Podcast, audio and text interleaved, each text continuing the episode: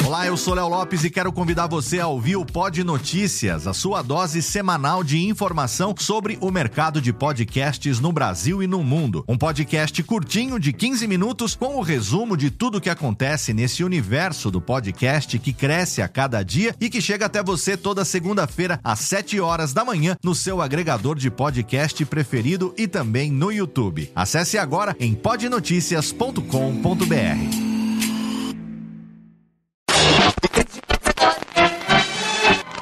Você confere, a partir de agora, aqui no canal 52, os principais destaques desta edição do Jornal Regional. Remédios genéricos começam a chegar em nossa região. Já estão abertas as inscrições para o segundo Festival de Música Sertaneja de Itapecerica da Serra. E 2 milhões de jovens estão fora da escola no estado de São Paulo. Você confere tudo isto e muito mais dentro de 30 segundos aqui no Jornal Regional. Um estudo da Fundação SEAD, Sistema Estadual de Análise de Dados, concluiu que 56,2% dos jovens do estado de São Paulo, com idades entre 18 e 24 anos, estavam fora da escola no ano de 1998.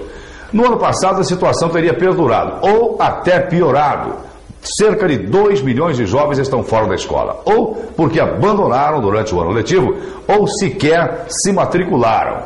Os jovens são obrigados a trabalhar desde cedo para ajudar no sustento dos lares. E em muitas situações não há estímulo pessoal e também faltam as vagas. Agora você ouve aí.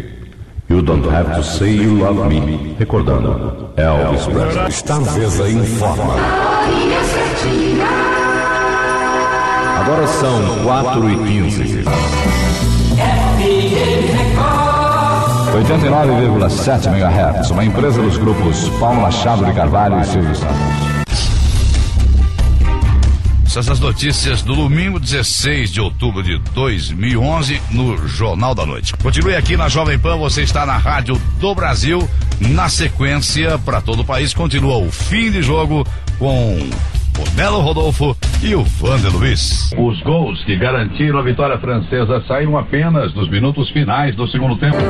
Lavagem e impermeabilização de estofados, tapetes residenciais e de autos é com a Imperial. A Imperial faz a lavagem com modernos equipamentos e técnicos altamente especializados. A impermeabilização é feita com produtos exclusivos do sistema Scotgard da 3M. Seu estofado fica protegido contra infiltração de líquidos em geral e com aparência de novo. Imperial, 20 anos de tradição e bons serviços. O governo oferece um salário mínimo de 40 mil para os trabalhadores e a oposição pede 42 mil cruzeiros. Mas a maior divergência está na periodicidade dos reajustes dos salários. Enquanto o governo quer correções trimestrais, a oposição quer o reajuste mensal de acordo com a inflação. A votação da política salarial que deveria acontecer ontem acabou sendo adiada para hoje pela manhã.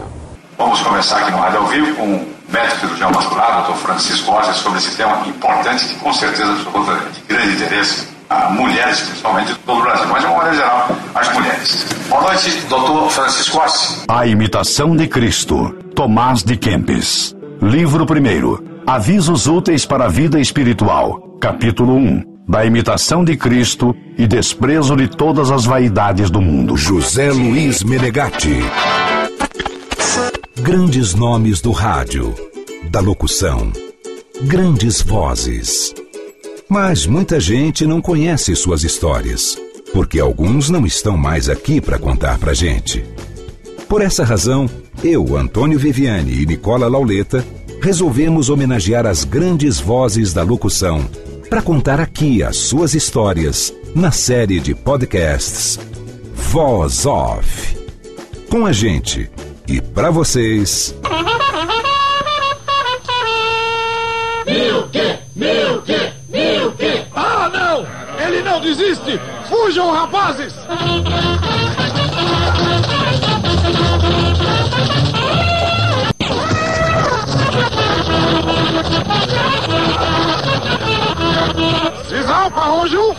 Easy, don't it? Not? Hey, Queen! Hey, Queen! Olá, amigos do podcast Voz Off. Bom, com essa vinheta não tem dúvida quem é o nosso convidado do dia, não é, Nicola Lauleta? Pode falar o nome direto? Velho Milk. O Paulinho Leite. É que nóis. maravilha. Tudo bem? Tudo Como bem, Nicola? vai? Tudo bem, E Viviane? conosco também para participar dessa entrevista o Magalhães Júnior. Tudo bem, Maga? Tudo bom, tudo bom. Prazer estar aqui com o Paulinho, com Viviane, com o Nicola. Que ótimo! Nosso podcast Voz Off, sempre trazendo as grandes vozes do rádio, da TV e da publicidade. E aqui estamos com mais um grande destaque desde a década de 70, atuando no rádio, na televisão e comerciais nem muito, né, Paulinho? Não, não, nunca foi minha área, nunca. foi sua área. Mas nós vamos bater esse papo aí bacana. Paulinho Leite, nascido em São Paulo, capital. Filho no, de? No bairro da Pompeia. Filho do seu Orlando, da dona Maria Celimene, a popular Celi. Quantos irmãos? O mais velho era o Fernando, eu vinha depois, Serginho vinha atrás de mim, Serginho Leite, para quem se lembra, e a, a caçula era a única irmã da, da família, Célia. Que bairro você Na nasceu, Pompeia, morou? Pompeia, bairro dos Roqueiros. Não tem uma história de sucrilhos numa, numa madrugada?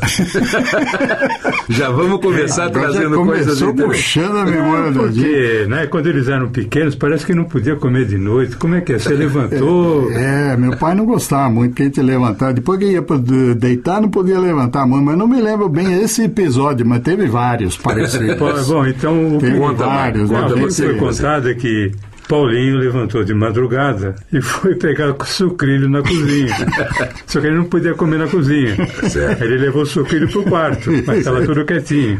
Começou a comer o sucrilho, só que o Serginho acordou. Ai, ai, ai. Pô, parece um cavalo mascando, né?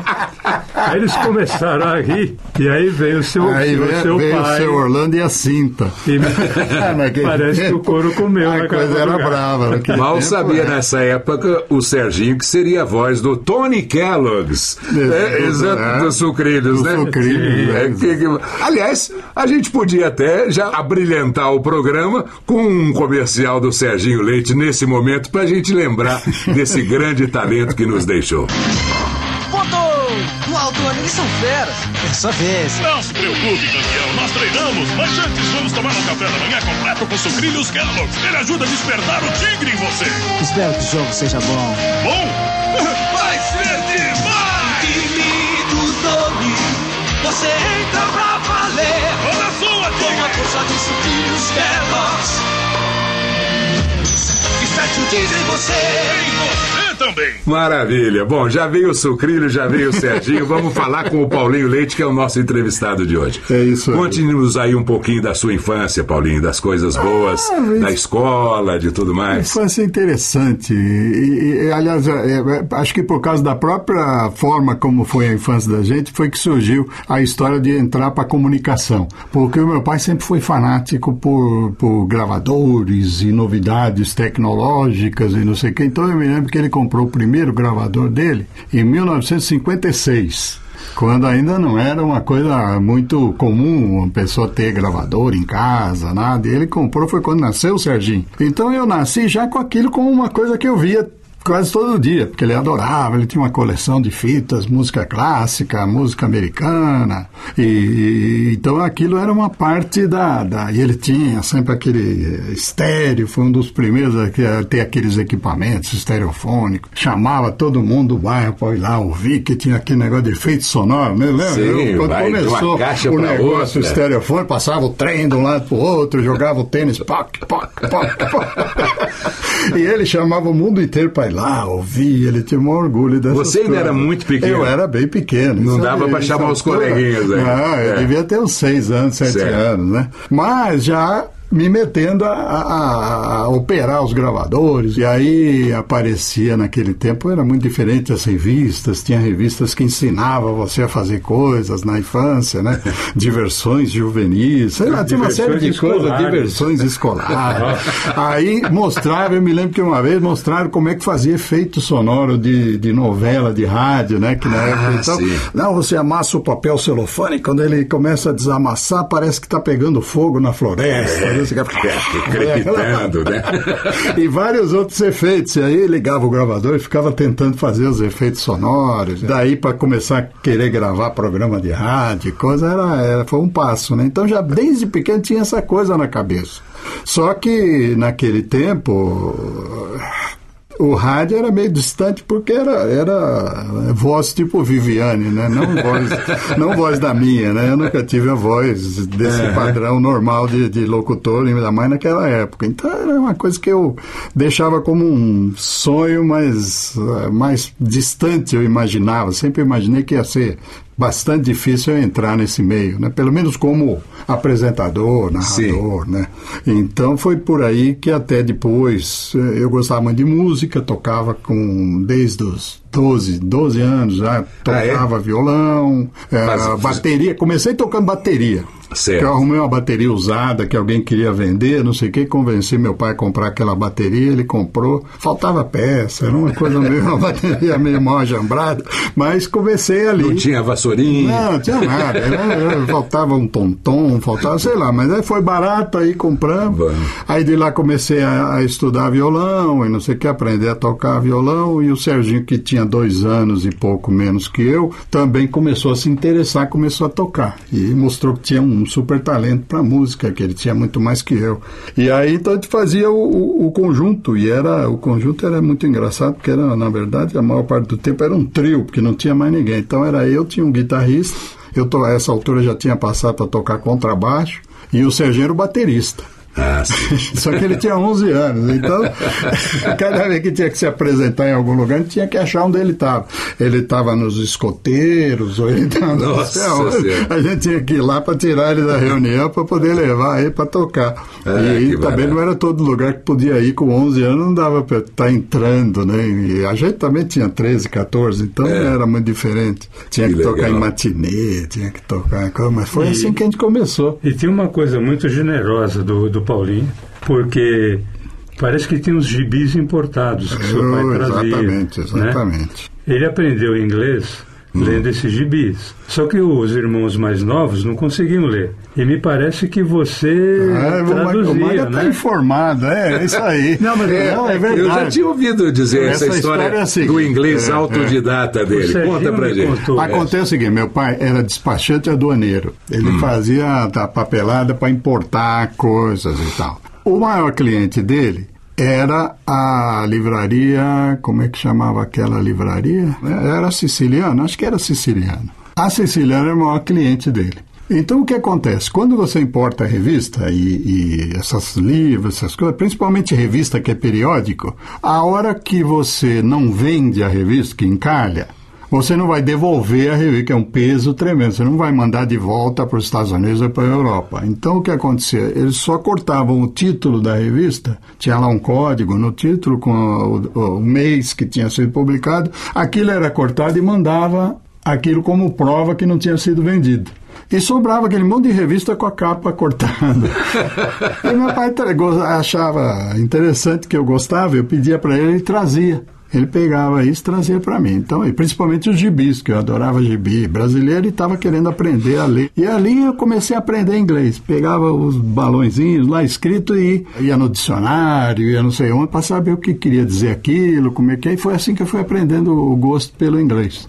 Tinha um amigo do meu pai que era professor da FISC, e ele vinha em casa de vez em quando e dava umas aulinhas pra gente ali, mas o que mais se interessava era eu por, por gosto, não sei, era eu que tinha mais gosto para isso. E, e eu realmente comecei para treinar, eu cortava, recortava o papel com o formato do balãozinho do coisa e punha em português. E aí o gordo podia ler, o, o- os outros podiam O ler. gordo, no caso, O gordo é é o o, é o Serginho Serginho Leite, porque eu, e, esse apelido não é porque depois quem conheceu viu que ele ficou grande, mas no começo ele não era, né? Que- Mas ele, quando moleque, era bem gordinho, quando era eh, bem neném, e tudo ele era gordinho. E eu, como estava pra frente dele, eu, eu botei esse apelido de gordo e ficou a vida inteira e já foi meio profético. É, depois ele, ele incorporou novamente, né? Depois de, de, de alguns anos, de muita cerveja. Muita comida boa.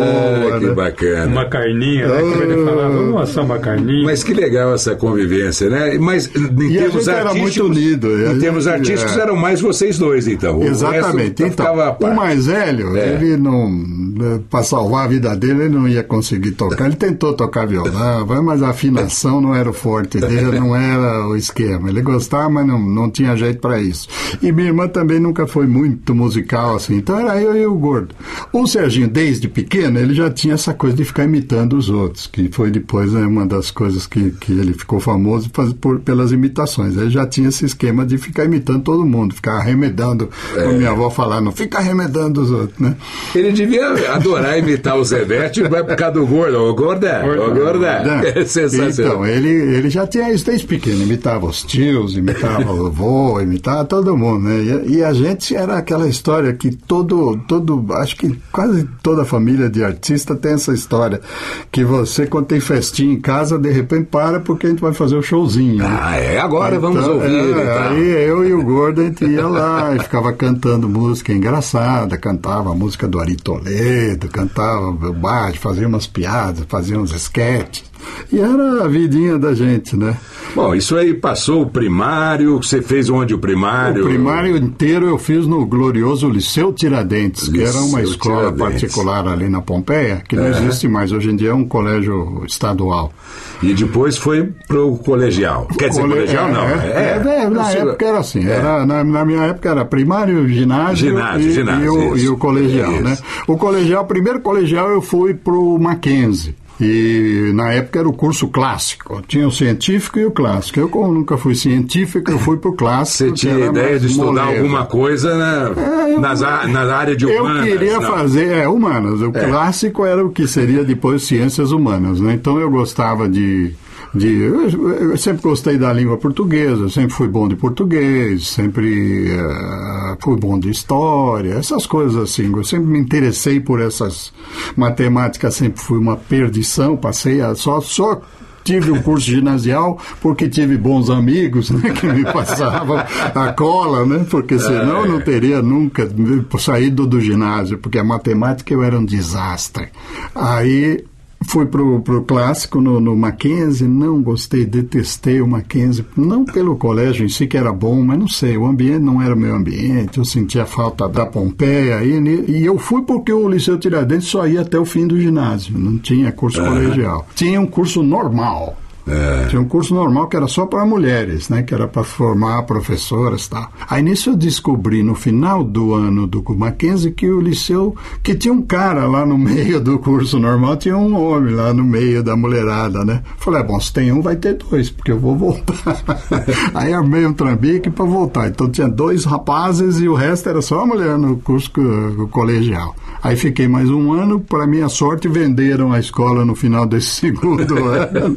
E aí eu tive que terminar no glorioso Candinho de Souza, lá na Pompeia, que era uma escola estadual. E foi aí a coisa. Depois aí comecei, entrei na ECA, mas não terminei. Mudei da ECA, eu fui para Na ECA você queria, em princípio... fazer jornalismo. Aí eu já tinha é. decidido que eu ia estudar jornalismo. Fui, depois fui porque na época era Faculdades Objetivo, hoje eu não sei o nome agora aí da Objetivo, mudou o NIP, né? É, o NIP agora, é. E, e acabei indo depois, porque aí já entremeou a área profissional. Porque eu comecei a É. trabalhar em, nessa área de comunicação mesmo, foi em 73 ainda, na Globo do Rio de Janeiro. Eu tinha um tio que era Ué, muito mas você foi amigo. parar no Rio assim? Eu, Como é que tinha, foi? eu tinha um tio, meu padrinho, mora até hoje no, no Rio de Janeiro. Meu tio, ele era muito amigo da turma toda lá do, do da Globo. Certo. Que era Boni, Walter Clark. Clark, o, o Magaldi, o maior amigo dele era o Magaldi, que era Magaldi Mai Prosperi, que foi autor aqui de muita coisa na,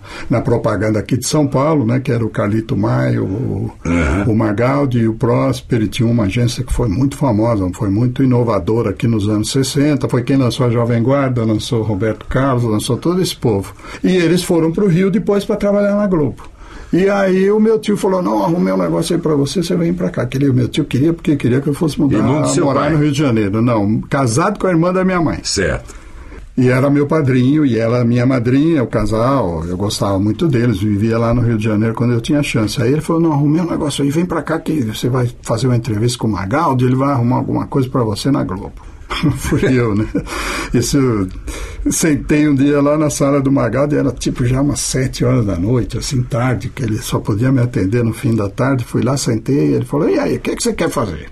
Não sei. Ele falou, mas área técnica ou área.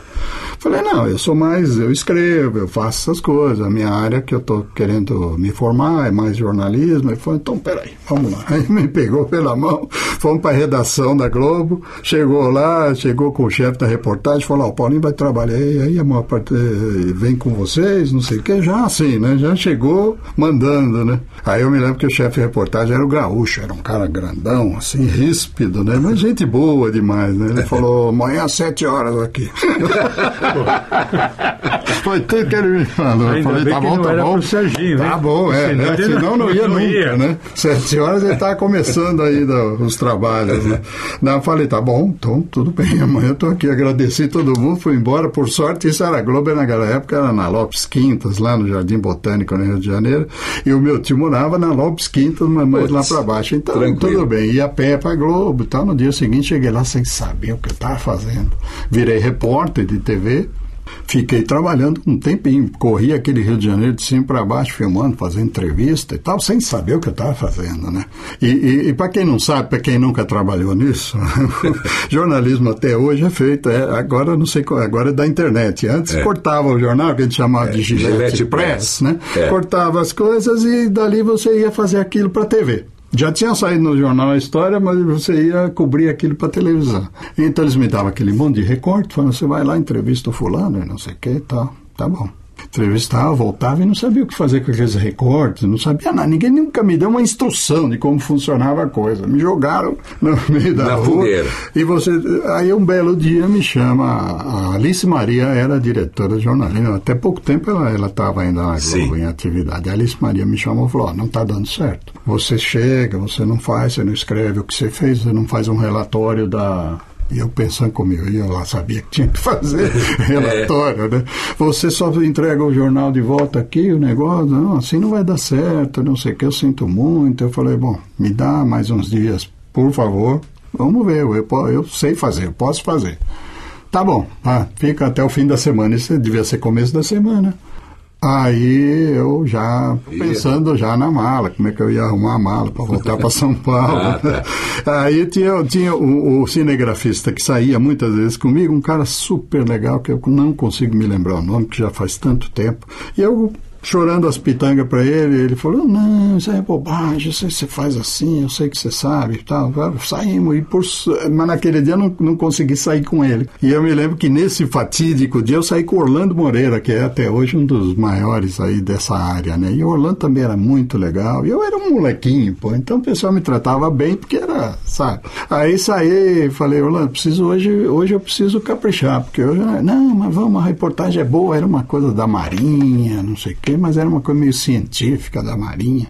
Cheguei lá, o cara que eu entrevistei era um tipo cientista, né? Cientista, sabe como é que é? Veio com um monte de folheto e coisa que ele tinha feito sobre a descoberta dele, não sei o quê. E eu entrevistei, foi saiu muito bom, realmente. Voltei para lá, para a Globo, sentei na máquina de escrever e falei, bom, agora vou escrever isso aqui, para eles não falarem que eu não escrevo nada. E tá, escrevi, consultei os folhetos dele, que peguei tudo que era informação que tinha e passei para o editor, que é o cara que realmente faz a matéria que vai pro ar, né? Que pega Sim. as imagens, edita as imagens e põe o texto final. Naquela, naquele tempo era o, o texto basicamente era em off para o Cid Moreira e para o Chapelin. Hoje em dia o repórter faz a reportagem praticamente inteira. Naquele Sim. tempo não, o repórter não aparecia ainda.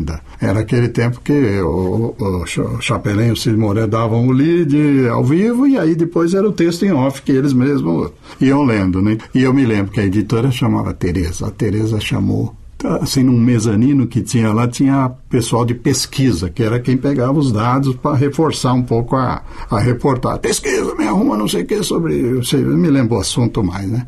Aí eu tô ali do lado, quietinho, só olhando para ver o que ia dar, porque era importante para mim, né? Nisso, era, eu vejo ela, cinco minutos depois, ela pegou meus papéis, olhou tudo, olhou, pesquisa, esquece, não precisa não, não, tá, tá tudo aqui. Aí tava lindo o negócio. Aí, a partir desse dia, ela foi falar, eu vi ela falando com a Alice Maria, que devia ter comentado alguma coisa. Aí, desse dia em diante, a coisa melhorou. Aí começaram a me treinar para escrever assim, editar também, para não ficar só na, na reportagem. Viram, viam que eu escrevia bem tudo, aí eu passei a ser editor do Globo em dois minutos, que era o que havia na época. Durante a programação à tarde começava Globo em dois minutos. Aqui, no- Era aqui em São drops, Paulo, né? É. aqui em São Paulo era com o Luiz Lopes Correia. Sim, Nossa, lá no. Rio. Lá no Rio quem apresentava. Um comercial. Quem apresentava era o Antônio Carlos Bianchini, que era da, Bianchini. da, da Mundial, Sim. gaúcho que era um sucesso no Rio de Janeiro, era o único que substituía o Big Boy quando o Big Boy não ia na Mundial. Exatamente. O Bianchini fazia o programa e ele tinha um horário também na, na, na Mundial, né? Às seis da tarde, eu lembro exatamente, porque quando em 77, no finzinho da tarde do, do dia 10 de agosto, é isso que Elvis morreu, que ele entrou no ar. Isso, E isso, acho ele que que é deu a 10, é. notícia. Foi ele que deu a Exatamente, o Bianchini, então, virou amigo, porque eu ficava lá conversando com ele enquanto esperava para entrar, o entrava ao vivo o Globo em dois minutos, eu dava lá meu texto, ele ficava lá, a gente ficava comentando, aí, aí ele fazia cabine de locução, né, Uhum. no final de programa, né, cabine, para quem não sabe, no final da, da- do, do, do ZYD, não sei o que, Globo. Ih, mas aí o pessoal pá. que não sabe É. pode ouvir o podcast do É. Dedé Gomes e do Ronan Junqueira. Exatamente, Ok? exatamente. Então, aí o cabine, ele era cabine da Globo e depois ainda ia fazer não sei o que lá. Ele trabalhava sem parar, ele estava mundial. Aí ele ia fazer o jornal final da noite na Globo do Rio. Ele era uma das vozes do seu jornal de final de chefe, novo, né? seu redator-chefe, exatamente. Um- Carlos Tá Bianchini. bom. Aí o Bianchini me ad- adotou, me levava pra cima para baixo, e, ah, vamos lá na rádio, você vai conhecer. Aí foi que o bichinho da rádio pegou de volta, entendeu? Que legal. Eu falei, putz, que gostoso. O rádio era muito melhor que televisão, sempre achei. Porque o rádio é um mundo à parte, né? O rádio mexe com a sua imaginação, mexe né? com tudo. Você, não sei, é uma coisa muito mais fácil e ao mesmo tempo mais difícil de fazer. É fácil porque não tem muito mistério para fazer o básico, né? Mas para você fazer um rádio de verdade, você precisa ter talento, precisa contar histórias, né? E aquilo ficou na minha cabeça, mas eu segui com, com jornalismo. Foi muito bom aquilo para mim. Aí eu falei, no fim do ano, isso era metade do ano para o fim do ano de 73. Chegou no fim do ano e eu ficava perguntando, não tem um jeito de ir para São Paulo, para Globo de São Paulo, que eu queria voltar para São Paulo, que eu não me dei muito bem no Rio de Janeiro. Não, não, vamos ver, vamos ver. Aí um belo dia falaram, ó, estão precisando de alguém em São Paulo, você quer ir? Você quer, se quiser ir, é seu. Falei, tá bom. Aí em janeiro de 74 eu comecei oficialmente, que até então não era pago. Tudo isso era, era sem ganhar nada, né? Aí eu vim começar realmente o primeiro emprego verdadeiro, com carteira assinada, na Globo em, em, em 74. E aí depois vai, é uma história que não acaba mais. Nossa, não, mas a gente quer saber dessa história. Mas ué. o legal É. é. ele ter vindo em 74 para a Globo. Porque se ele vem para a TV Record, por exemplo, ele ia continuar sem receber nada. Já estava na, na fase um ruim. pequeno né? detalhe, né? 74, É. Se ele tivesse ido em 78 para a TV Tupi, também, continuaria sem Só- receber nada. só a carteira assinada, né? Só a carteira assinada. É verdade. Ai, que loucura, né, ué? Bom, você ficou aqui na Globo, vamos... Fiquei vamos trabalhando na um Globo tempinho depois, bastante. ok. é. Aí foi que essa história que eu tinha. Toda essa história começou com a história da faculdade. Que cada vez que eu eh, acertava na Globo, vinha alguém e falava: Olha, você está trabalhando aí de manhã, não sei o quê, porque aí então eu estudava à tarde. Eu preciso que você comece a trabalhar tarde. Eu tinha que trancar a matrícula Tá. e mudar de horário. E aí acabava saindo de uma faculdade, indo para outra. Quando eu ia no horário tinha que mudar outra vez, e assim foi. Minha vida estudantil foi uma loucura. Tá. A partir Mas em daí, 74 terminei na, terminei na, na, na Casper Libre, Sim. tá? mas aí essa altura eu já era jornalista, mas com o gostinho do do rádio. O rádio Sim. estava puxando a minha camisa assim. E- então você ficou na, na- de 74 até quando na Globo? Até 77. 77. Até então não tinha rádio. Fez só Não, então, tinha, não, tinha rádio é o seguinte. O, ca- o Sérgio Roberto Ribeiro também era outro que O era, Mortadela. era exatamente, era locutor da, da, da Excelsior. famosa equipe da Excelsior do, do né, junto com, com o Kaká, Antônio com o Celso, Antônio todo Celso, mundo. com aquela equipe toda da, da, da máquina do som. O Sérgio Roberto, como conhecia lá, é, realmente com, com o Antônio Celso não tinha muito jogo, porque eu não era profissional ainda, não tinha passado e não tinha aquela voz que era o padrão da Excelso. Então ali não, não saía nada. Mas o, o, o, o Sérgio Roberto era muito amigo do Manuel Leite, né, que apesar disso não é, não é meu parente. O pai do Geraldinho Leite, que todo mundo também do meio conhece bem. Do Grupo o, o, o, o seu Manuel Leite era o diretor lá da, da- Então ele convenceu o seu Manuel Leite a gente fazer um programa à noite, na Excelsior, lá numa hora já meio fim de noite, 10 da noite, eu acho. Que era, se eu não me engano, o primeiro, chamava A Vida é um Rock, que era uma história do rock. A gente contava desde os princípios e tal, eram umas biografias do pessoal, mostrava E músicas antigas. era algo que você tinha dentro de si, né? Isso. Porque pelo que eu sei da sua história, você curtia muito, muito música, os já, nunca parei. mais, é. né? Então estudava, lia o que caía na minha mão sobre A língua inglesa, fa- antigos. né? Facilitava, porque Facilitava. o material que existia sobre esse tipo de coisa antigamente era muito em inglês, né?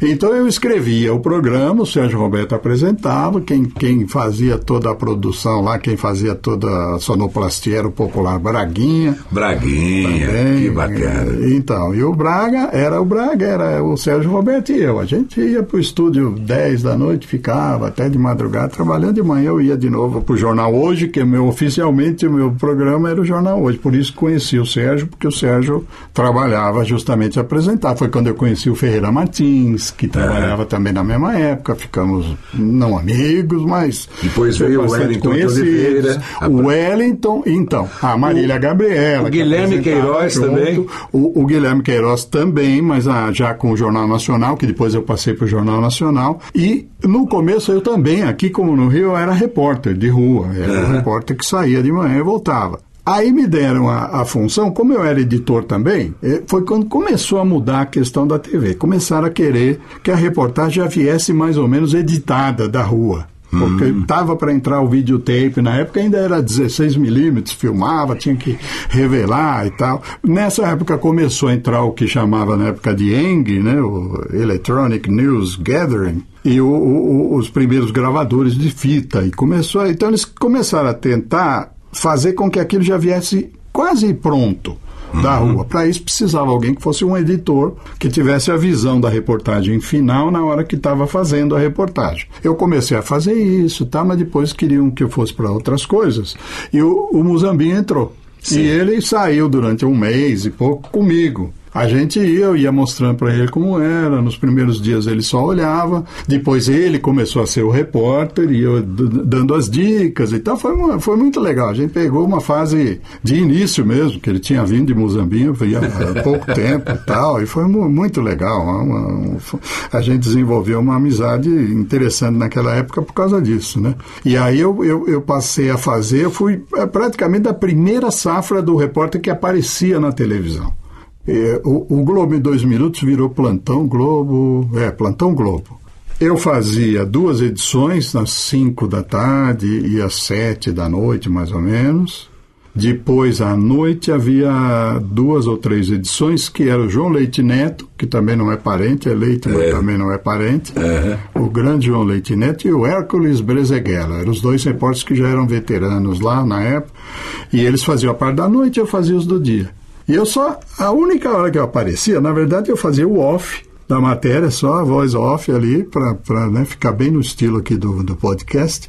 Eu, eu fazia a voz off até chegar no finzinho. No finzinho eu aparecia falando o repórter Paulo Leite para o Plantão Globo. Era tudo que eu falava em câmera. Em né? câmera, ao vivo. Nossa, Aliás, mas isso causava. Mas a Globo, na época, é mais do que hoje até, era Sim. um fenômeno de audiência, né? Então, isso bastava que eu já não podia mais ir ao cinema, não podia eu chegava na fila do cinema. Ah, o cara da Globo. Aquele lá, então, puta, era dose. Aquele um. Qualquer lugar que você fosse já começou. Ah, ô, como vai seu João É, Leite? né? é, e aí, É, isso, aí, aí é muito, confusão. né? Muito, João Leite muito, né? Paulo Café nunca. Ah, o café não, o café não chegou, mas o, o- o João Leite era impressionante. né? Ai, Até ai. hoje a gente se fala muito, né? Por falar em João Leite, você tem o sobrinho João Leite, né? Filho do Exatamente, Serginho. É, depois, que é. barato. Só que não é neto. Exatamente. É neto Orlando.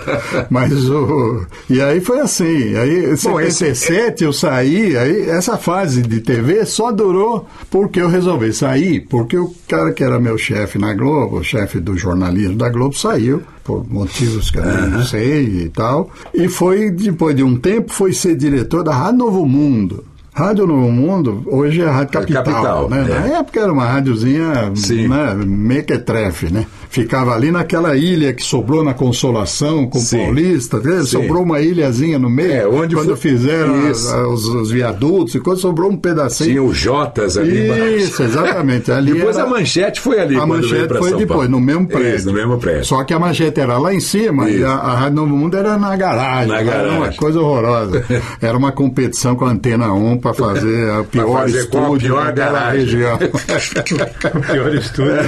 O pior isso. É verdade, é verdade. E ali a gente, ali eu fui, fui ser diretor de jornalismo, né? Na Rádio Novo Mundo. Diretor deu mesmo, né? Porque é só eu, né? Era você? Diretor de mim mesmo. Aí eu fazia lá o, o jornalismozinho que tinha. Quando eu vejo, o diretor já tinha saído e, e tinham vendido a rádio e ficou numa transição e tal. Eu fiquei lá ferrado, dali a pouco estava desempregado. Putz, essa foi a minha saída da Globo, né? Onde eu estava já bem na Globo, mas eh, o rádio era uma paixão. Eu queria ir para a rádio de qualquer forma, né? Acabei indo para a rua. Ah, que barato. Mas ainda nós estamos falando de AM. Isso era É, AM, não, é. e- Não, FM basicamente O FM é só- naquela é, época é, não em existia. 80, é. Em 80 que vai FM era rádio de elevador. Como É. eu falei que meu pai era fanático por essas tecnologias, eu tinha FM também, porque ele ouvia a Eldorado, tinha música ambiente, que era usada nos é, Elevadores, dentista, dentista, elevador é. tal. A Eldorado era uma das poucas que pegava. Você tinha, eu ouvia o Viviane no FM. Porque o link da Tupi, da difusora, era por FM. Ah, olha que barato. Então, eu ouvi e era muito engraçado, porque como aquilo de poesia, na verdade, pro AM, e o AM, o agudo era muito pouco, né? O AM só vai ter uma certa frequência. Então, o que acontecia? E você morava na Pompeia, a Os difusora- operadores, é, pegava porque era fraquinha, mas Exatamente. onde eu tava, pegava super bem. E eu aproveitava para gravar as músicas, mas cada vez começava a gravar a música... gente que falava em época- cima? Não, os operadores, porque era AM, não estavam nem aí, voltavam as fitas É. sem desligar o gravador Ah, aquele barulho agudo, aquilo não aparecia na rádio, você não conseguia ouvir no AM. Mas no FM era você ouvia. perfeito, você ouvia todo aquele o, o rolo, a fita de rolo Olha voltando. né? Era muito engraçado era aquilo. Jet Music rebobinado. Jet Acho que voltava alguma vinheta ou a música importada que vinha na Talvez, fita. talvez, talvez a fita que fa- porque a gente tinha um Akai que fazia o Ou eco. de eco o também, eco, é pode aquele que de eco. o eco, é. É aquele Akai de eco que ficava Exatamente. rodando em 3 3 quartos ali para dar 3 3 quartos é uma velocidade de gravador, tá? Tem o 7,5, tem o 15, fica tranquilo. É como como surgiu esse negócio de 64K, 128, É, é, era- 256, é mais ou menos a velocidade da Era a coisa. velocidade do gravador. Exato. 3, 3 quartos era 9, era 9,5. E É. Na Europa era 9,5. 9,5 E, e a fita cassete era 4,75. Eixa vida, quanta coisa boa, né? Mas é bacana porque tem gente que ouve a gente, Paulinho, e sabe desses detalhes Sabe, técnicos. olha, E quem não sabe vai procurar se Vai interessar e vai é era estudar aí um isso, pouco, é. porque Eita. é muito bacana. E Até chegar. do- Isso tudo era acetato ainda. Tinha. Depois é que surgiu Isso, puxa, as cartucheiras surgiram em 75, depois, é. por aí. É, exatamente. é. E eu sei que era o Jet Music era no FM. Eu tinha esse luxo de poder ouvir em FM, que, era legal. um som muito mais gostoso. Mono, né? É, FM lógico. mono. Maravilha. Não tinha estéreo ainda. Passado esse período sem emprego da Rádio Novo Mundo, você foi fazer pra, o quê? Voltei para Globo. Ah, voltou?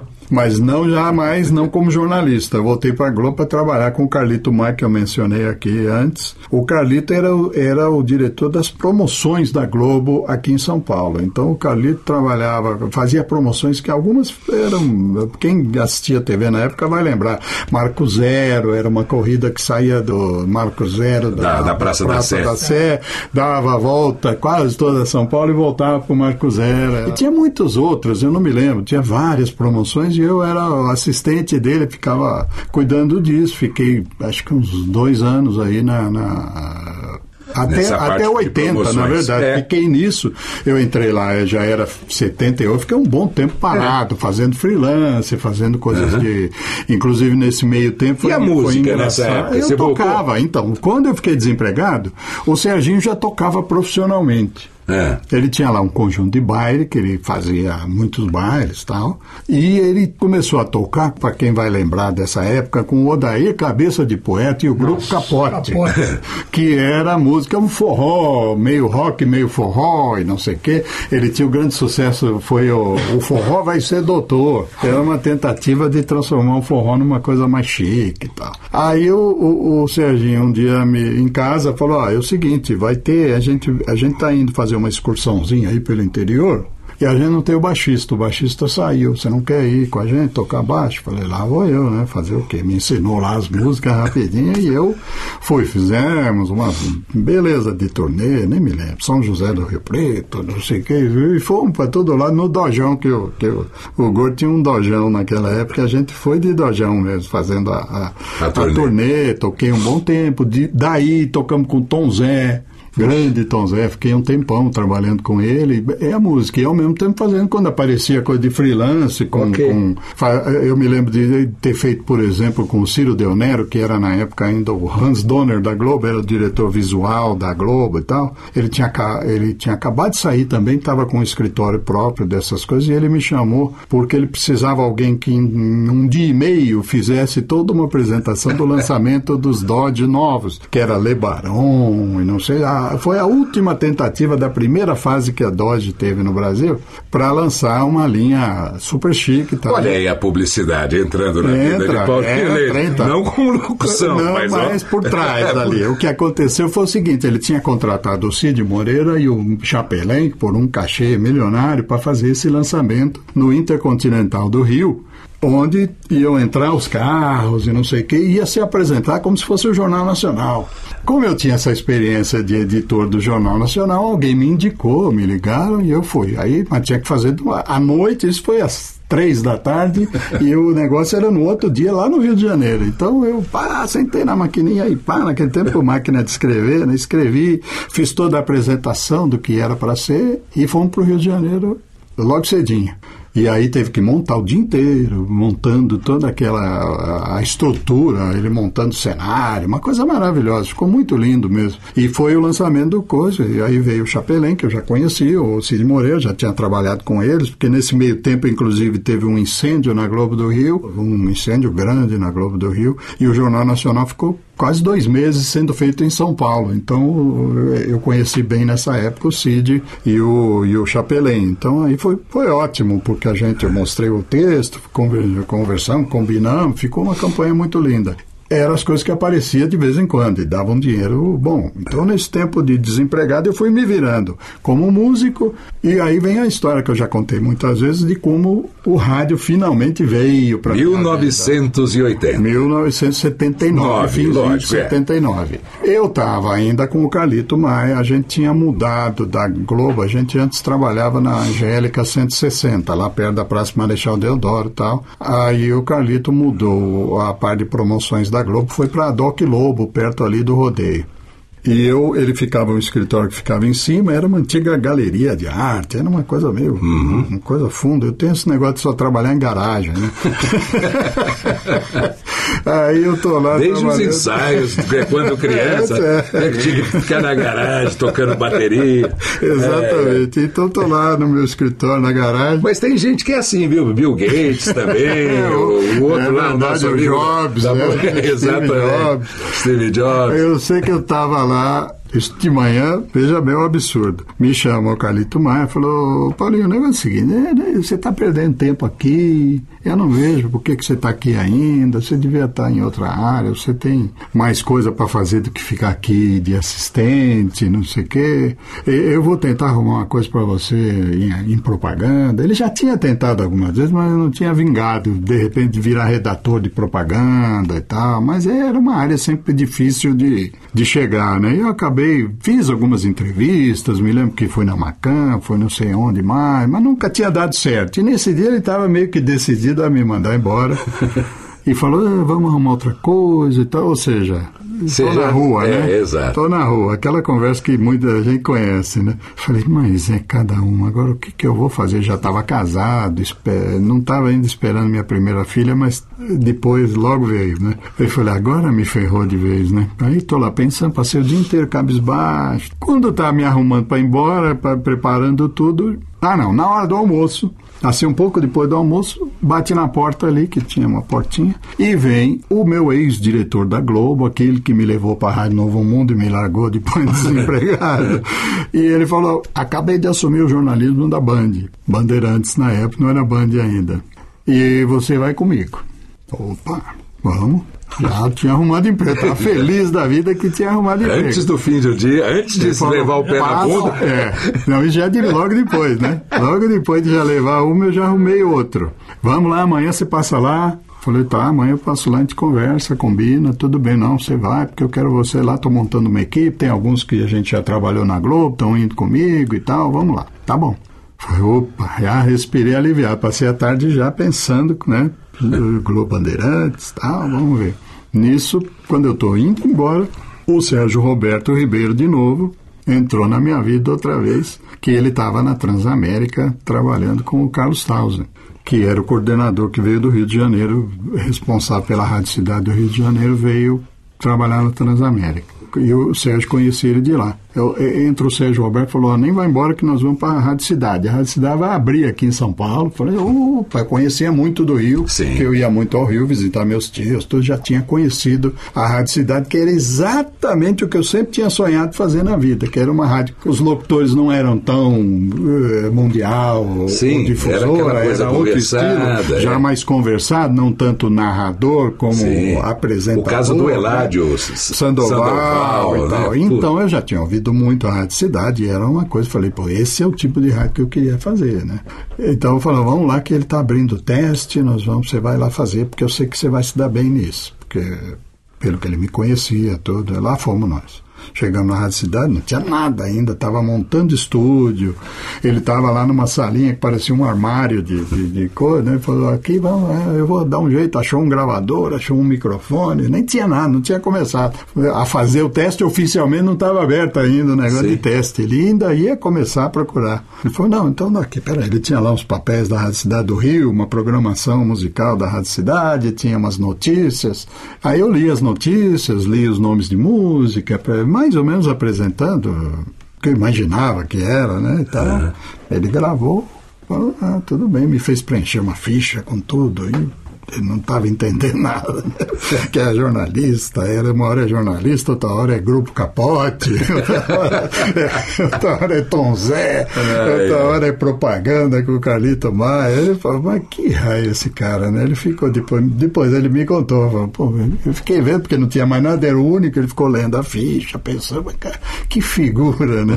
Mas ele gostou, porque eu falava bem o inglês, falava bem o nome dos artistas, não tinha nenhuma experiência a essa altura de locução, realmente. A única coisa que eu tinha feito de locução foi que, uma época, ainda naquele tempo da Rádio Celso, que a gente fazia o programa, o, o seu Manuel Leite comprou uma uh, um programa que era a vida do Elvis Presley, em não sei quantos uh, capítulos, era uma coisa imensa. E eu reeditei tudo aquilo, gravamos em fita, os discos eram discos. Uhum. Gravamos todo o programa americano em fita, eu cortei tudo que era locução, traduzi para o Sérgio Roberto gravar em português, e as entrevistas, que eram muitas, eram em inglês, você? E aí eu fiz a voz off das entrevistas, traduzindo as entrevistas. Essa era a minha única experiência no rádio como atrás do microfone, né? Mas deu sorte, a Rádio Cidade veio, realmente, o Carlos Tausa me chamou, foi o primeiro a ser chamado. E aí Porque ele tinha estreia o, prevista para o aniversário, aniversário de, São de São Paulo. Eles precisavam, precisavam. Isso era mais ou menos, acho que outubro, novembro, era novembro, eu acho. Uhum. Eu já estava trabalhando um pouquinho na TV Bandeirantes quando, quando realmente a coisa Aconteceu, levou um mês ou dois, talvez. Eu já tinha ido para Bandeirantes, estava trabalhando na Bandeirantes. E ele me chamou. Aí eu falei, puta, que felicidade, vamos para a rádio. Ficamos um mês e pouco fora do ar, fazendo a rádio inteira. Cada um já fazia o seu horário para ninguém, né? Só para gente, para treinar, para ele ouvir. Ele ficava ouvindo na salinha dele, vinha lá, falava, fala assim, fala assado, não faz isso, faz aquilo. Ficamos é. fazendo esse treinamento. A Rádio Cidade foi muito profissional, uma coisa muito bem feita na época. Até que em 25 de janeiro de 80 entramos no ar. Eu fui o primeiro que, que abriu a rádio. Quem abriu a rádio fui eu. Era às duas da tarde? Seis da, não, seis da manhã. Seis da manhã. Eu fazia seis às ah, dez. Ah, okay. ele, ele cismou que eu só servia para fazer amanhã. Você... ele tinha essas ideias. Você, né? uma pergunta. Claro, Ele era chato naquele tempo? ele usar... era chato. Não, não, é, você... é, não é a palavra. Eu era Ué, chato. Você, não, de usar caneta colorida para ficar marcando não música. Tanto, que, não, não, era, eu não era desse estilo. Meu estilo era outro. Sabe o que aconteceu? Quando a gente entrou no ar, as minhas ideias iam mais para frente. Eu não, eu, eu era já aquela história do multitasking. Então, como eu ficava sozinho na rádio, eu chegava lá, botava a rádio no ar, o transmissor ficava desligado à noite. Então eu ia lá, ligava o transmissor da rádio, esperava lá esquentar uma coisa. Aí, seis horas da manhã, entrando, não tinha ninguém na rádio. Eu ficava sozinho lá até umas nove. Da... Quando já estava quase acabando o meu horário, é começava a chegar o pessoal Sim, a normal, parte comercial. A parte comercial, né? a secretária, o Carlos Salles mesmo chegava por aí.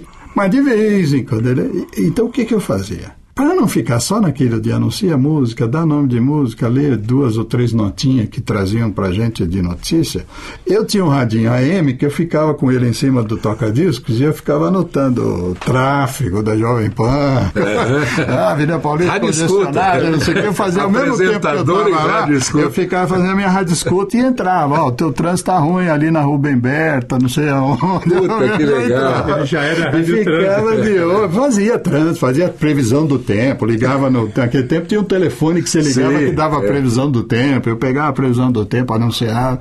Até o dia que o Carlos Salza veio cedo e me viu fazendo aquilo. Falou: você tá louco, não pode fazer isso. Você vai se distrair aí do seu trabalho, não sei o quê. Aí ele, isso aí, já arrumei serviço para a moça que fazia o, o jornalismo, a Rosa mesmo. Que a bom, Rosa né? fazia, ela começou a ter a obrigação de fazer trânsito, de fazer coisas. E foi o horário foi incrementando, né? E foi interessante isso, mas eu era desse jeito. Eu, eu, eu sou capricorniano, mas eu não sou assim muito não, fanático. Porque, não, porque eu vou, eu vou entregar. Porque o, o Gordo provavelmente falava Quando mal eu mim, trabalhei com o Serginho na, na Transamérica, o Serginho era uma zorra personificada, É, né? Você não achava nada na mesa, tal, etc. Eu era organizado. Aí ele Eu falava não- assim: meu irmão é diferente, meu irmão, meu irmão é organizado de dar nojo. Para ele, provavelmente. É. Não, mas não tinha negócio de que cor também é demais. Não, mas eu gostava de ter tudo em ordem, tudo bonitinho, é. que senão eu não consigo. Capricorniano é fogo. E você não gostava muito de trabalhar de manhã também. Não, esse que é o problema. Tinha que acordar às 5 horas da manhã. E, e eu eh, trabalhava na. saía às 10 horas da. Era bom o horário na saída. 10 horas era ótimo, porque eu tinha tempo de fazer outras coisas, trabalhava na Bandeirantes ainda. Estava na Bandeirantes como jornalista a partir das três, mais ou menos, da tarde, era a hora que eu chegava, fazia o Jornal da Noite lá da Bandeirantes. Eu era editor internacional, fazia parte internacional. Então era bom para mim, estava ótimo desse jeito. Puta, cidade, apesar de acordar cedo, eu já estava ficando esgotado, porque não estava acostumado realmente a acordar tão cedo. Estava realmente cansado. Estava cansado. Foi quando a Bandeirantes me chamou, meu chefe chamou e falou o seguinte: quero que você venha para amanhã. Nós vamos fazer o horário da Vai fazer o jornal, vamos remexer com o jornal Na da hora do almoço, na Bandeirantes. É. Nós vamos arrumar o jornal da hora do almoço e eu quero que você venha. Você vai fazer, a, vai ser o editor-chefe do jornal da, da hora do almoço. Significava entrar às oito, mais ou menos. Falei, opa, oito é melhor que cinco, né? Apesar de todo o gosto que eu tava pela Rádio Cidade, eu estava chegando num ponto de cansaço muito grande. E aí, quando falaram o salário da Bandeirantes, eu falei, bom, aí complicou, porque era muita grana, entendeu? E a Rádio Cidade pagava, mas pagava bem, mas não pagava muito. A rádio não era assim. Aí, quando eu pensei bem, eu falei, vou ter que ficar na Bandeirantes. Eu não vou deixar a Bandeirantes para ficar só na Rádio Cidade, não ia dar. Tive que fazer o inverso, com muito a contragosto, saí da Rádio Cidade, fiquei de novo só na televisão, fazendo o Jornal da Manhã, né? Da manhã não, o jornal da hora do almoço, mas eu trabalhava de manhã. Você foi concorrente do Jornal da Tosse. Exatamente, exatamente. Do jornal hoje e do, e do jornal da tosse lá da Record. Para quem não lembra, é que tinha os apresentadores com uma certa idade. Não, era o Hélio Saldo, o Murilo Antunes Alves, né? O Menegatti trabalhei, fazia, é, o Menegatti era, era o jovem, o. Menegatti era o jovem. Às vezes o Menegatti não podia ir, como eu fazia um outro tipo de jornal, Você aí eu, também? eu também participei de algumas imagino. edições do Jornal da Tosse. tinha que tossir. Né? É, lógico. Patrocínio, patrocínio era da Pastilhas Valdo, né? Era muito legal. Era um jornal, é- aquilo é rádio na televisão. Rádio na televisão. Ou Não seja, tinha não quase tinha imagem, Não, né? não, Não tinha tinha nenhuma quase imagem. imagem, Nenhuma. era Era conversando. todo, era uma mesa redonda e exatamente. falava Analisando as notícias do e dia. pronto. Era o único programa de televisão que você não precisava olhar. Exatamente. Podia continuar, a mulher podia continuar costurando. Exato. Você podia estar no seu Rádio na TV, trabalho. Talk Radio, É. né? Talk Radio na TV. Bom, quando que você voltou lá para a cidade? Aí, então, foi pouco tempo. Na verdade, foi interessante, porque eu saí, na semana que eu cheguei para o novo horário na, na Bandeirantes, que eu comecei a trabalhar de manhã, eu, tirei, eu pedi para tirar uma semana, dez dias de férias nessa brincadeira. Saí do Jornal da Bandeirantes para ir para amanhã. Falei, eu quero uns 10 dias para descansar, que eu não estou aguentando o sono que eu tô com o negócio da, da Rádio Cidade, né? Fui para Ribeirão Preto, Arrumei um hotelzinho lá na entrada de Ribeirão Preto, que eu não me lembro como chamava. A minha mulher, da, a primeira mulher, estava esperando minha primeira filha, a minha única filha, mas a primeira, né? E aí a gente, olha, a gente dormiu sem parar, basicamente quatro dias. Ela grávida, morrendo de sono, e eu que não estava me aguentando. A gente dormia, acordar que horas são? Uma hora, vamos comer alguma coisa. Saía, comia ali no hotel, voltava, para pra dormir. Dormia mais um pouco, chegava à noite, ah, vamos pro pinguim. pinguim, tomava um chopinho, não sei o que, comia qualquer coisa, dormia. Dormia de novo até de manhã, começava a coisa. Dormimos quatro dias seguidos. Aí eu estava recuperado, novo, né? Fui para lá, cheguei quando comecei na Bandeirantes na- nesse novo horário. O Dilson Maia, que era o coordenador da Bandeirantes FM, que na época ainda não era a Bandeirantes que foi ser depois, falou: ah, preciso de alguém na tarde, você não quer fazer? Tá, falei, quero. O salário era metade da Rádio Cidade, mas já junto com o outro que tinha aumentado, tava beleza. Falei, tá, foi. Foi uma grande escola para mim. Eu entrava logo depois do Tavinho Sesc, foi quando eu conheci o Tavinho e ele que me orientava, mais ou menos, porque também não tinha nada. Era uma rádio livre, assim. Você É. tinha lá um monte de discos que você Legal. podia tocar as faixas que que estavam aprovadas e você mesmo ia fazendo a programação na hora ali. Mas eu aprendi a ler notícias de uma forma boa no rádio, porque eu podia fazer do jeito que eu quisesse, mas é, foi quando eu desenvolvi um pouco mais de técnica, vamos dizer. Eu tinha todo o coração, tinha Uhum. toda aquela coisa, mas não tinha muita técnica. Aí foi lá na Bandeirantes, graças a Deus, como era muito tranquilo, mas desorganizado, ninguém Sim. vinha. Chegava no fim de semana, uma vez, fiquei lá quatro horários quase seguidos, que ninguém vinha. Substituir. Até acabei arrumando um operador que ficou tocando música depois, o resto do dia. Eu falei, não, não dá, eu vou embora. Aí falei, eu não vou ficar mais na rádio. Avisei o Dilson, falei que não ia mais pra rádio. Ele ficou chateado e tal, mas tudo bem. No mesmo dia, o Carlos Tausa me chama. Preciso de você aqui de manhã de novo. Eu Falei, não, que de manhã, você tá maluco. Nem a pau. Não vou largar primeiro o salário da Bandeirante. Segundo, que eu não vou vir de manhã, não quero mais. Foi uma experiência boa na rádio, mas péssima em relação à minha vida pessoal, né? Ele falou, à tarde não, já tem outra ideia. Eu falei, não, só se for à tarde. Ele, ele falou, bom, pensou, pensou, porque estava precisando né, de alguém.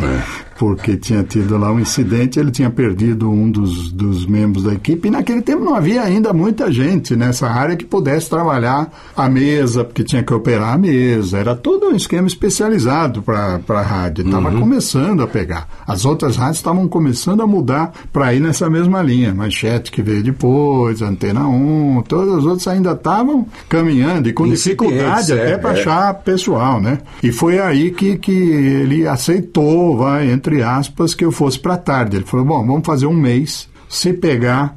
Se eu sentir que foi bem e tal, você fica, se não sinto muito, não vai dar certo. Eu Falei, tá bom. E começamos. E em um mês já estava claro que a coisa tinha dado certo, porque nesse meio tempo, quem fazia o noticiário, a parte de jornalismo à tarde, era o Luiz Henrique Romagnoli.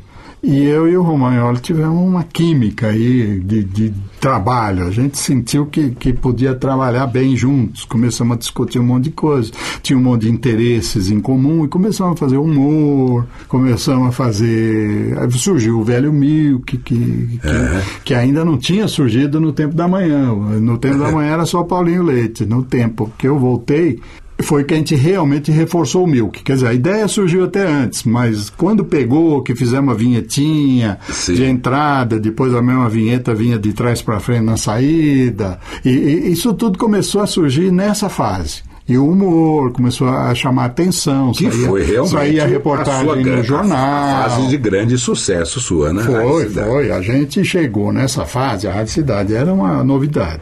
Ela foi a primeiro lugar, primeiro no no nosso horário da tarde. Uhum. Nosso horário da tarde chegou ao primeiro lugar, vamos dizer, uns três ou quatro meses até antes do resto da rádio. Porque era o horário que ganhou o maior ah, Destaque. destaque.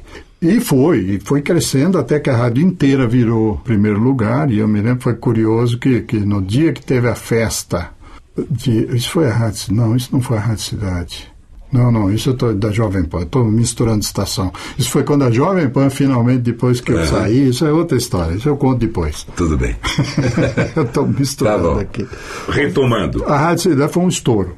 Revolucionou o FM em São Paulo, como já tinha feito no Rio de Janeiro. O Carlos Souza foi a vingança dele para o JB, porque ele tinha sido desacreditado no JB. Saiu de lá, dizer, o pessoal dizendo que não era a rádio, que ele não tinha sido o cara que fez a, o sucesso da Rádio Cidade, o que era uma mentira muito grande, foi coisa de política interna.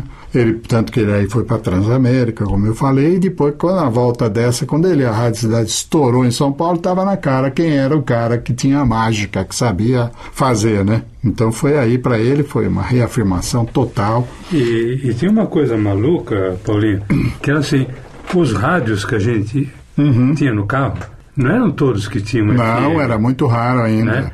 Era um toca-fita TKR, e tal, não sei Isso, o quê. Então exatamente. tinha o AM e o toca-fita. E nessa época eu dava aula, eu, eu era químico ainda. né? Uhum. Nossa, isso é uma e, e aí o, dono do Colégio São Judas, que depois viria a ser o reitor da Universidade Aham. São Judas, Zé Cristiano Mesquita, ele falou, cara, eu descobri que o FM é, não é mais FM, agora é FM. Como Né? Não, porque FM era a rádio de elevador. É, não tinha o que ouvir. A pessoa nem ligava o botãozinho. pessoa- Tinha um botãozinho para um lado e para o outro e ninguém é, usava. é. Ninguém usava, porque você ficava no, no AM. Ah, né? E aí ele começou a gravar o horário do, do Paulinho para colocar de manhã no alto-falante no pátio. Olha só. E aí a, a garotada, os alunos queriam saber, porra, o que, que é isso?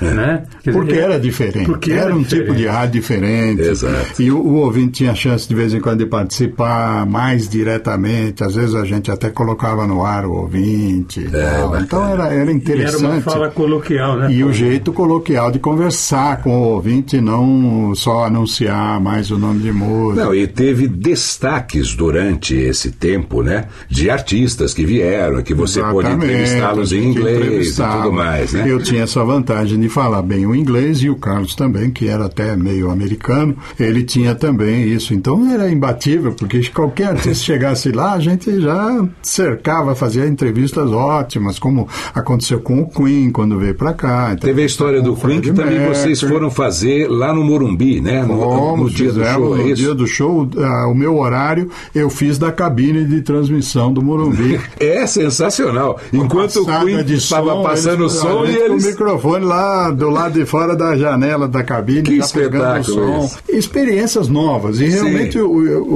o ouvinte reagiu de uma maneira. E foi interessante, porque a gente chegou num ponto. O meu horário, por exemplo, que eu, eu como o Magalhães já falou, eu era, né? Eu gostava de ter tudo organizado. Então eu pegava o Ibope, quando eu vi o relatório do Ibope, que era a audiência, aí eu estudava todos os horários, de- desglosava né, todos os horários e tal. E eu- e era interessante porque chegou uma hora que a Rádio Cidade, nesse horário da tarde, se você somasse as três que vinham depois, Não chegavam nela. tinha que eh, multiplicava por dois e não chegava no horário que a gente tinha. Era uma coisa assim avassaladora, era uma coisa impressionante o Ibope que pegou.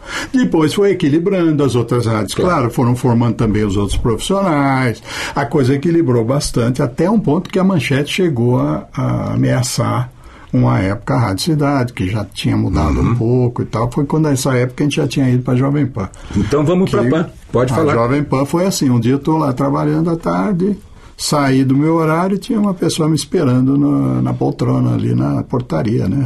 A, Dulce, que era secretária, ela falou, ah, ele está esperando falar com você. Aí eu não conhecia. Falei, tudo bem, tudo bem, não vamos, vamos falar ali, podemos falar num lugar mais reservado. Falei, é o seguinte, eu sou o Toninho Pezela e eu estou aqui e tal, eu, o Tutinha quer falar com você. Tutinha, porque se é que existe alguém nesse meio que não saiba quem é, o Tutinha da, Jovem Pan, né? Tutinha quer falar com você, vamos até lá? Era perto, assim, né? Três quarteirões ou quatro dali, vamos até lá? Você pode ir agora lá? Posso. Toninho era o programador da Jovem Pan e era assim, meio braço direito, muito amigo do Tutinho. Lá fomos nós. Não, mas ele, não, ele quer conversar com você. Essa altura eu já imaginava o que era. Porque a Jovem Pan era até então, antes da Rádio Cidade, era o máximo que havia em FM em São Paulo. Então, quem conhecia FM, conhecia mais pela Jovem Pan, que era uma rádio gravada. Não tinha locutor ao vivo, tinha muita, muito pouca coisa de notícia, e, e a única coisa ao vivo ali, ou gravada, mas que era mais assim, era o programa do próprio Tutinha, que na época fazia uma coisa de humor chamada Mike Nelson, né? O programa do Mike Nelson. Fora isso, era um locutor americano que gravava lá em Dallas umas falas, lá pra rádio, do blá, blá, blá, Jovem ele entrava eh, com aquele sotaque, era uma coisa interessante, mas era um estilo que chegou uma hora que já não dava. Quando entrou Esgotou, a Rádio é. Cidade, a coisa esgotou aquele modelo e a Jovem Pan foi caindo, caindo, caindo, caindo, até que ele chamou a gente. Aí ele me chamou, falou: Você quer vir para cá? Eu quero dar uma reviravolta na Jovem Pan, quero botar a Jovem Pan ao vivo. E eu queria que você viesse coordenar e, claro, participar, ser o- fazer o horário e tal, mo- montar uma equipe, achamos uma equipe e a gente faz. Lá fui eu, né? Pensando bem, né? falou em dinheiro, o dinheiro era melhor do que a do que a jovem a, Da cidade. que a cidade, mas também não era ainda, em princípio na primeira conversa não era nada assim também. Mas aí negociando e conversando a coisa foi ficando boa, né? E o desafio de sair de uma que tinha já acontecido para Tentar fazer. e era a Jovem Pan, que para quem é de São Paulo, a Jovem Pan sempre teve esse apelo. Era uma rádio paulista, sempre É. foi, até hoje é. Era uma coisa um pouco séria, né? No sangue, mexia no sangue do paulista. Era a mesma coisa que, que desde a infância, daquela coisa que você ouvia, Jovem Pan, Jovem Pan, Jovem Pan. Era uma rádio que era um desafio interessante. Joguei na mesa com a cidade, lógico. Falei, olha, estão me oferecendo X, porque já era uma briga a essa altura. Veja bem, se o meu horário dava o dobro das três, não sei o quê, falei, não é justo que eu ganhe igual a todo mundo. Que era um salário para todos. Eh, Não quero menosprezar ninguém, mas é justo recompensar quem está fazendo bem. Claro. Eu já tinha essa coisa na cabeça. E lá eles resistiam a essa ideia, não queriam partir para isso. Não, não, não sei o quê. Lá fomos para o Rio de Janeiro, falar com os diretores do JB, do Jornal do Brasil, que era o dono da Rádio Cidade. Não, não aconteceu nada. Me prometeram, me prometeram, mas nada concreto. Não, vamos ver, vamos acertar. Você não vai se arrepender se ficar, porque nós temos muitos planos e blá. E eu só ouvindo. Falei, não, isso aí não quer dizer nada. Essa história eu já ouvi antes, né? É, mas na PAN o que foi oferecido para você era muito interessante, em termos salariais, em termos de coordenar a rádio, desafio montar a equipe, montar, o desafio. Exatamente, era um né? desafio grande. Bacana. Falei, bom, vamos, então. Lógico, falei, você levou Tutinha, o Romagnoli. Tô indo. Aí eu falei, ah, mas aí eu tenho que trazer o Romagnoli primeiro. É. E tem que trazer meu irmão. O Serginho, nessa altura, eu tinha levado ele para fazer madrugada na Rádio Cidade. Ele só fazia o horáriozão lá da madrugada. Fora isso, ele tocava ainda, fazia baile, fazia você, nessa altura ele já gravava muita propaganda, fazendo as vozes né, do Tony, o Tigre. Da, da Tony Kellogg's. Uh, bom de bo, é. bom de bom de boca. Bom, bom de, de boca. boca. Tinha várias, né? Pacheco, na época da Copa do Mundo. Ele tinha Pacheco uma série de. Depois, né? É, já em 82, é 82 é, mas já né? foi na época da Jovem Pan. Bom, ele fazia vozes caricatas, que a gente chama, né? Então ele já trabalhava bastante, mas aí eu falei, não, Tutinha, ele tem que vir que ele vai ser um sucesso. A Tutiana não queria, não, Serginho, eu conheço ele aqui, que ele fazia o AM Sim, na parte de futebol, ele fazia aquele show de rádio do Sim. San Girardi, né? Não, Serginho, não sei, ele tá no AM. Eu falei, vai por mim, é uma das condições que eu ponho para vir que a gente tenha o Serginho na equipe. Tá bom, falou com o pai dele, o pai dele concordou, vamos ver e tal. E aí, o Romagnoli tentando conseguir, conseguir fazer a cabeça do César Rosa, que era também da cidade, e aí parou o time da Rádio Cidade, porque a gente já não podia tirar mais ninguém também, claro. Era... E ninguém também estava muito. O pessoal estava resistente à ideia, né? Acabou não saindo ninguém mais, ficamos ali, e eu tive que arrumar uma quarta pessoa. Tentamos de tudo, tentamos trazer gente do, da Rádio Cidade do Rio de Janeiro, tentamos trazer um monte de gente. Foi uma loucura, o que a gente conversou com. E ninguém queria, ainda estava todo mundo um pouco ressabiado, porque a PAN estava realmente perdendo audiência. E tava... era para fazer horário da noite. Também, e além né? de tudo, era para fazer horário da noite, não era para um horário de grande evidência assim, inicial. Aí eu me lembrei que quando eu estava na Rádio Cidade, o César Filho, que até hoje está aí na televisão e tal. O menino, na época, era um menino iniciante apresentando o Jornal da Tosse junto com o Menegatti, ou no lugar do Menegatti, é, não me lembro é. como. Eu sei que ele tinha me procurado, que ele queria muito ir para o rádio e tal, no, no tempo da Rádio Cidade. Não deu nada certo lá, eu lembrei dele. Falei, ah, o César, o César de repente poderia ser o cara que a gente está precisando. Chamei o César, conversamos e falei com o Tutinho. O Tutinho ficou meio resistente, porque não conhecia direito e porque também o César não sabia operar a mesa que aí a gente mudou a Jovem Pan para ser o, o, o, locutor operador, né? Então acabamos, como não acabamos achando, acabamos não achando mais ninguém, o Tutinha concordou em trazer o Cezinha, o César Filho, ficou sendo o, o, o locutor da noite. No começo havia um operador que trabalhava com ele, depois ele foi aprendendo, deixar até a hora que ele sentiu confiança de, de fazer sozinho. Então no início a Jovem Pan era só esses quatro, era eu de manhã, o César Rosa, o Serginho vinha à tarde e o César, o César Filho fazia a parte da noite. Era isso, começou a Jovem Pan.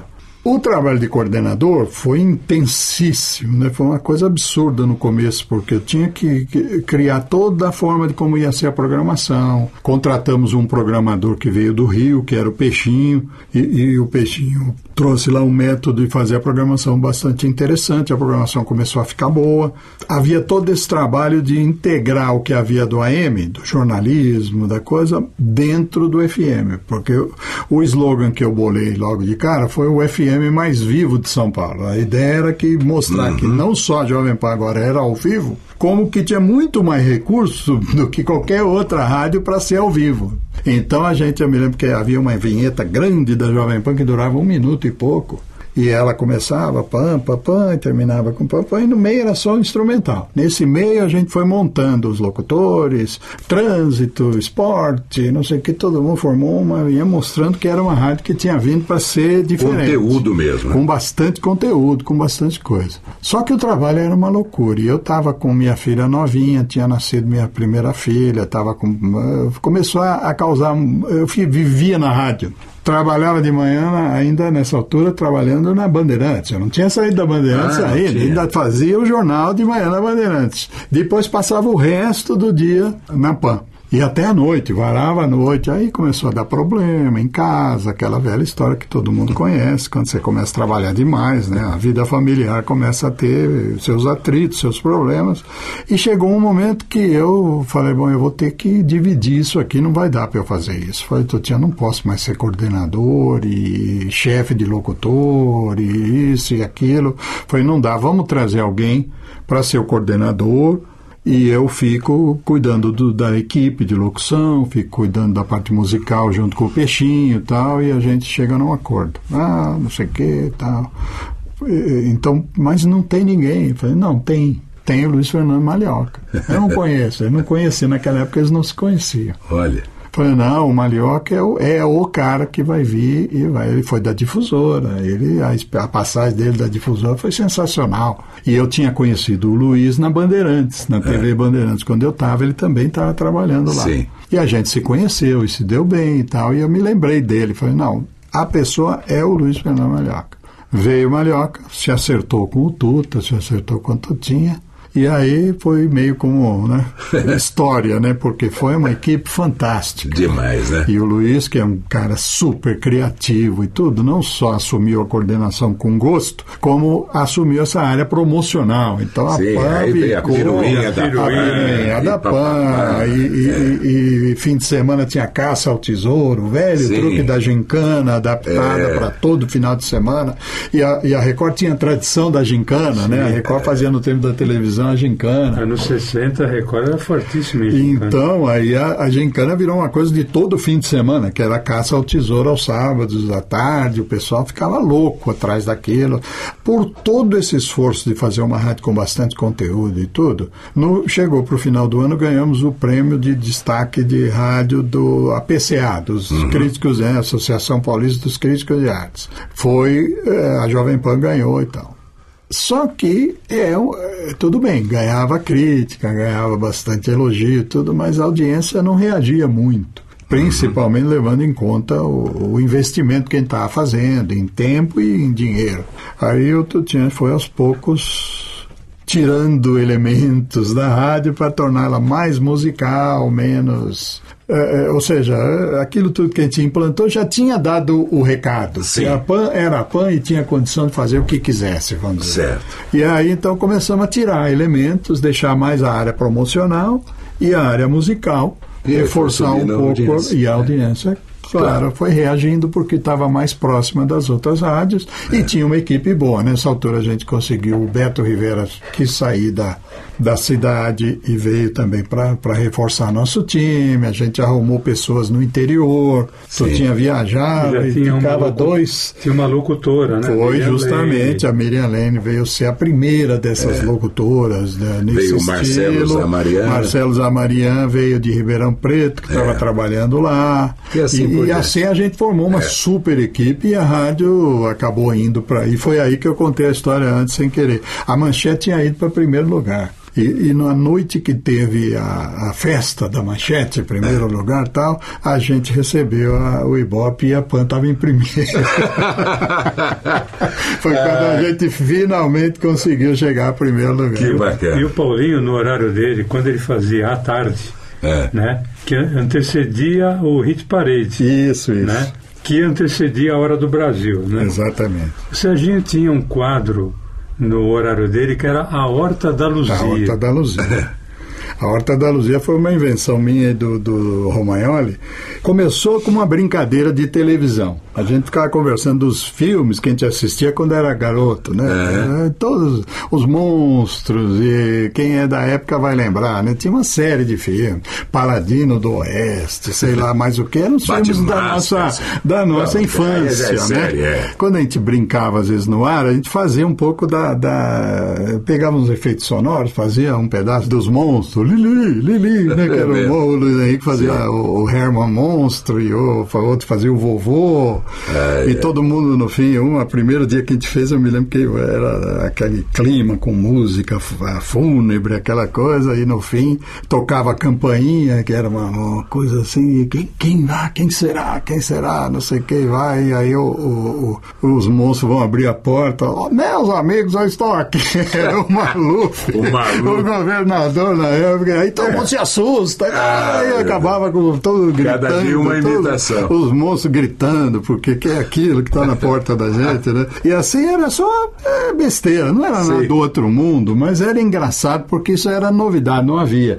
E a gente formou, formou o, de brincadeira o Partido Nostálgico Televisivo, que era o PNT. Então a gente brincava com a parte política, dizer que era o PNT, que lutava, a plataforma era trazer os filmes antigos de volta para televisão. E aí os ouvintes mandavam, cada ouvinte lembrava de um e mandava. Não, eu queria que voltasse o Batman, aquele primeiro. Na época não passava mais o Batman, que tinha os efeitos né, de soco, de coisa. E daí surgiu a Horta da Luz. A gente começou a lembrar de coisas do passado e tocava, aproveitar para tocar uma música super antiga e, e, e, brincando, que era, era um momento de nostalgia assim dentro e ficou, e foi, me acompanhou por muitos anos em outras, vocês em outras emissoras. Também, vocês criaram também o Massarico, que era um japonês. O Massarico era o Chiquinho Ferrão, que era outro publicitário. Sim, trabalhava na na Macan. Exatamente. O Chiquinho Ferreira é muito engraçado. E ele inventou esse japonesinho e só ele sabia fazer a voz certinha do. Ah, tudo certinho. E, era, e formaram uma novela que era gravada sem script, sem nada. Sim. Então era o Tutinha, o Sérgio, né, meu irmão, o Serginho, o Luiz Henrique e o, e o Massarica. Então o Massarica aí virou amigo do Pelé. É, e era, tinha todas as aventuras. e tinha expressões gozadíssimas, que era, alô, tudo certinho, ali atendia o telefone. Alô, fala mais grande que não estou ouvindo lindo. Fala mais grande é demais. O tu certinho foi uma, Isso marcou uma loucura todo na mundo época. falava. Bom, rapidamente numa pincelada, Paulinho. Após a PAN, você passou por Metropolitana. Passei por Globo, saí Globo. da PAN, fui para Globo, da Globo eu fui trabalhar na metrô rapidamente. Da metrô eu fui trabalhar com uma, uma ideia aí de uma empresa de computação e não sei o que, com É. a Laor Coutinho, já É. passou por aqui. Sim. Depois disso eu fui para Antena 1, voltei para o rádio para dirigir Antena 1 uma época. Da Antena 1 eu fui para Record FM, que estava já nas últimas, logo foi vendida, virou a nova FM, eu Sim. acho. E, e aí da Record eu fui para Metrô de novo, voltei para Metropolitana, que foi onde basicamente eu acabei com o rádio aqui antes de eu me mudar para os Estados Unidos. Esse nove- acabar com o rádio é o 92. seguinte, ó, não é? Ele Não, acabei com o é. rádio é demais. né? A, a passagem dele pelo rádio acabou ali na, É, na metropolitana. Quer dizer, acabou na verdade com a CBN trabalhando para o João Dória, fazia Flórida Online. Flórida ele tinha Online. isso na televisão e aí ele resolveu fazer na, na, na CBN e eu gravava já lá dos Estados Unidos, eu gravava os boletins e mandava para a Rádio Excelsior e que logo virou CBN, né?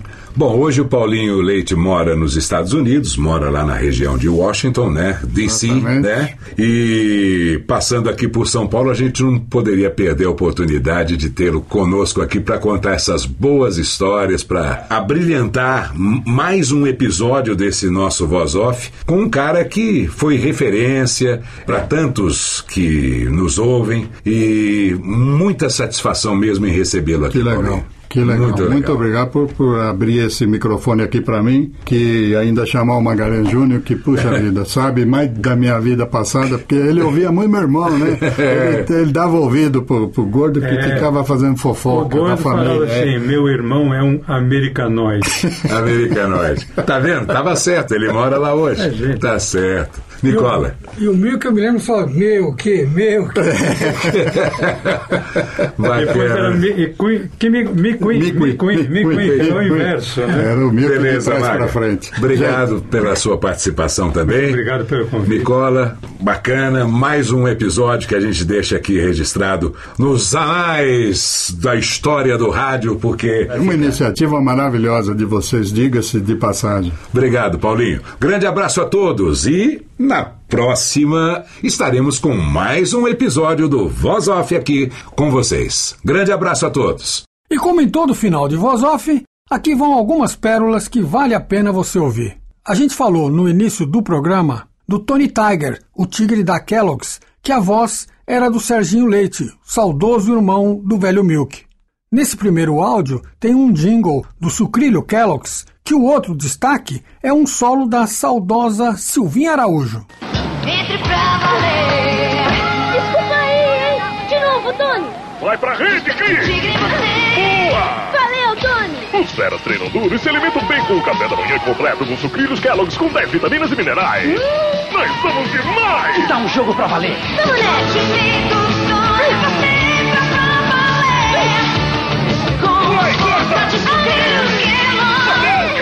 Cara, ela jogou um bolão. E você também! Nesse segundo áudio, tem a voz do Tigre com o Serginho Leite e a locução é do Paulo Ivo. Onde quer que a gente vá? Todo mundo quer saber quem somos nós. Então vamos dizer: Nós somos tigres!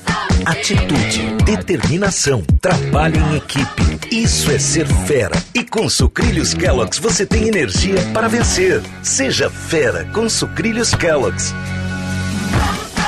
É demais! E para finalizar, nessa terceira gravação, o Serginho Leite faz a voz do Tigre e a locução. Eu por todos os lares. Vem aí uma grande novidade para o café da manhã. Oi, Tony. Oi, Cris. E tudo depende da aprovação de um grande homem. O novo cereal de chocolate. Hum. Hum. É bom? Bom, é demais! Yes, ele aprovou! Novo Sucrilhos Chocolate faz parte de um café da manhã nutritivo. Agora o seu Sucrilhos vai deixar você chocoloco.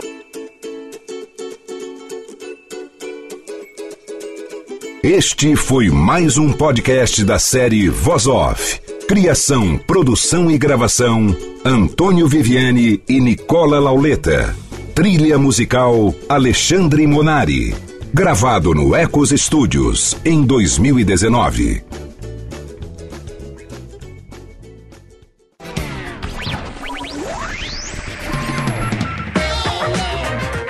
Este podcast foi publicado pela Radiofobia Podcast Network. Acesse radiofobia.com.br barra podcast para conhecer e ouvir todos os nossos programas ou assine no seu agregador de podcast preferido. Esperamos você no próximo episódio.